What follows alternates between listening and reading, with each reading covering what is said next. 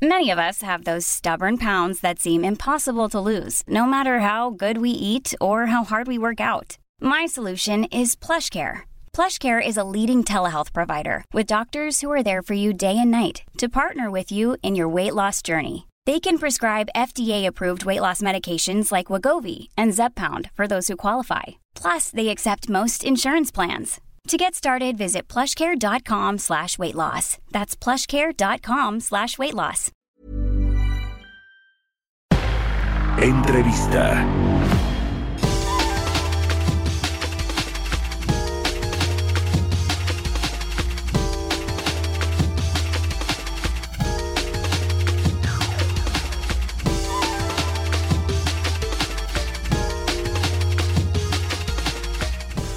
Ya estamos de regreso aquí en Bitácora de Negocios. Son las 6 de la mañana con 30 minutos, tiempo del centro de México.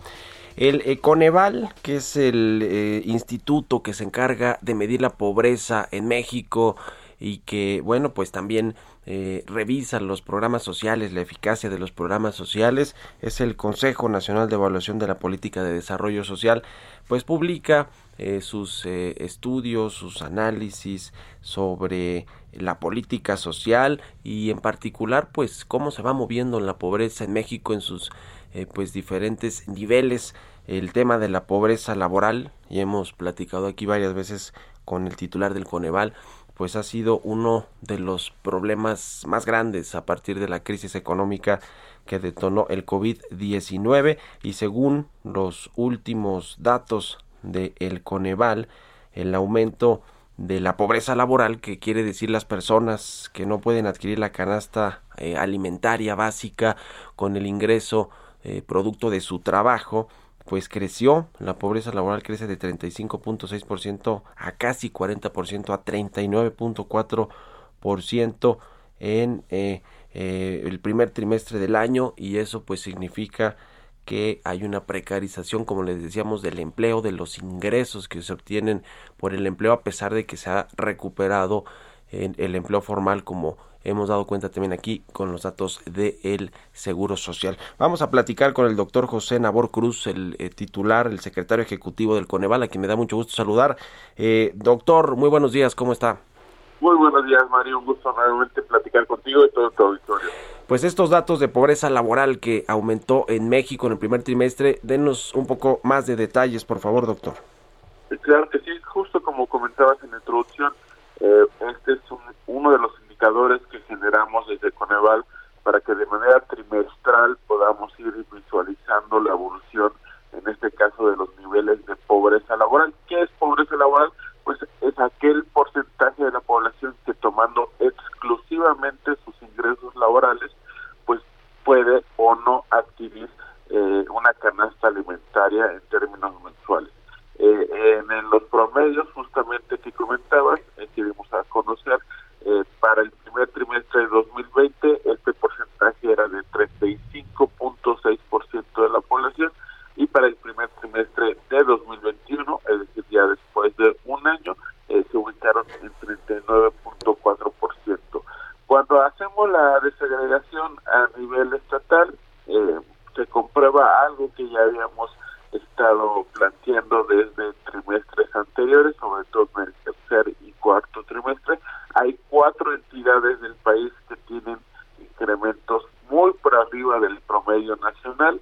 en primera instancia es la Ciudad de México. Esto, eh, una posible explicación es debido a que eh, como la terciarización, eh, el gran porcentaje de población económicamente activa que tenemos aquí en la ciudad en el ámbito de servicios y sobre todo en la parte de restaurantes, comercios, transporte y alojamiento que tuvieron, han tenido eh, en todo este tiempo de pandemia una fuerte afectación.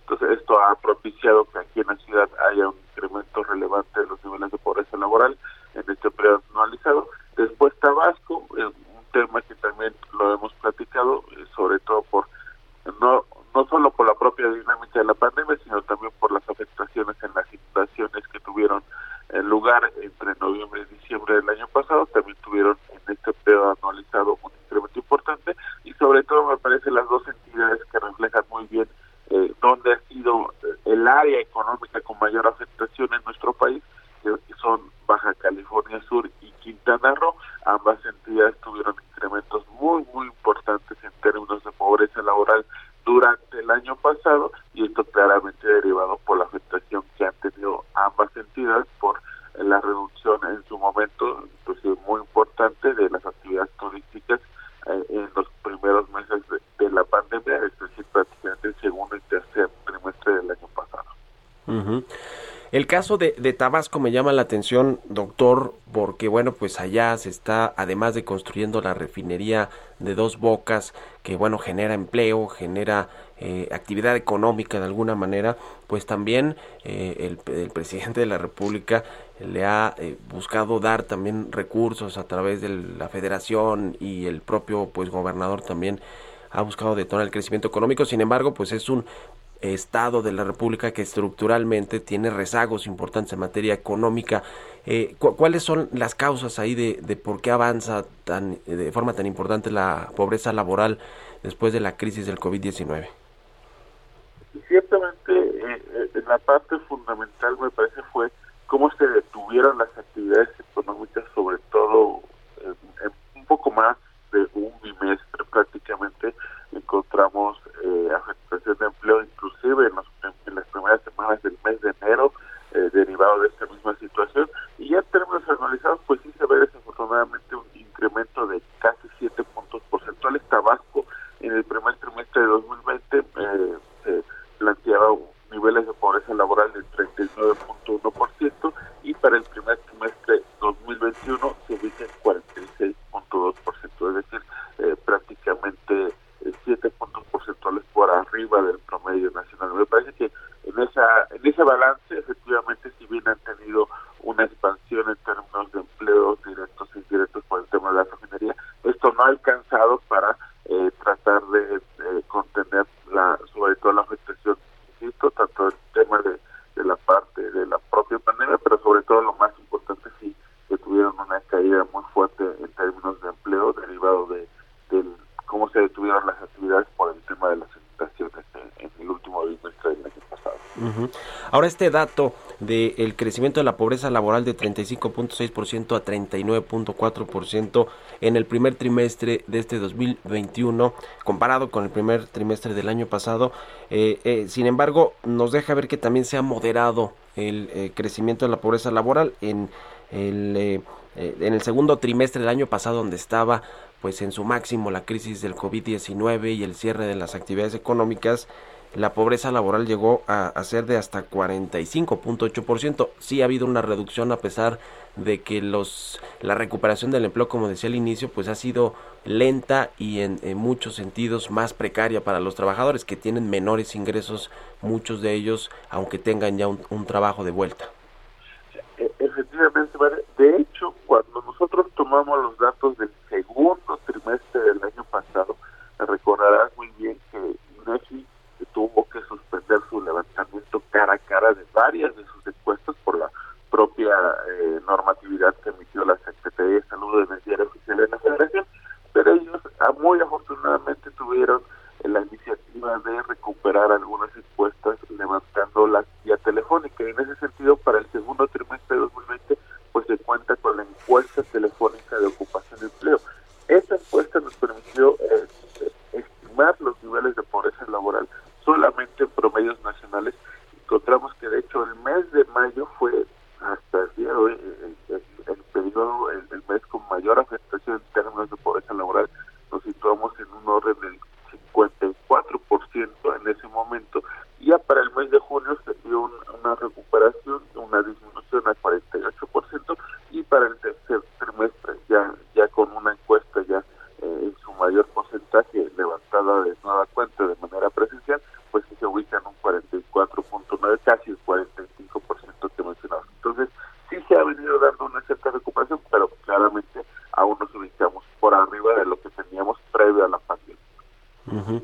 Doctor, eh, pobreza laboral, como ya eh, nos explicaba, tiene que ver con el ingreso de los trabajadores producto precisamente de su trabajo, no de los apoyos sociales ni de otro tipo de ingreso. Pero me llama la atención el caso de las remesas que están creciendo cada mes con mes eh, son pues más eh, dinero los que reciben las familias mexicanas, particularmente de Estados Unidos, de los paisanos que trabajan y viven allá.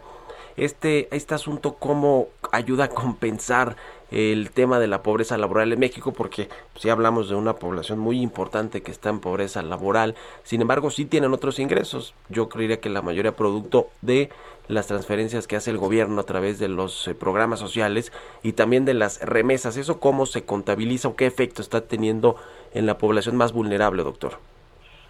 Claro. Desafortunadamente en esta encuesta que nosotros tomamos para hacer estas estimaciones por esa labores, que es la ENOE, pues no viene en alguno de sus apartados eh, eh, algunas otras fuentes de ingresos que el encuestador declare. Esta información sí la vamos a tener en la encuesta nacional ingresos gastos de los hogares, que prácticamente estamos a un par de semanas, el 28 de julio, INEGI ya la va a dar a conocer en relación al levantamiento que ellos aplicaron entre agosto y diciembre del año pasado y que es la encuesta nacional de ingresos gastos de los hogares 2020. Ahí sí vienen muy detalladamente algunas preguntas que tienen que ver con eh, si recibió el encuestado remesas, eh, transferencias eh, por programas sociales federales, estatales, municipales, etcétera. Ahí sí vamos a tener la información. Pero ¿qué tenemos previamente como referencia?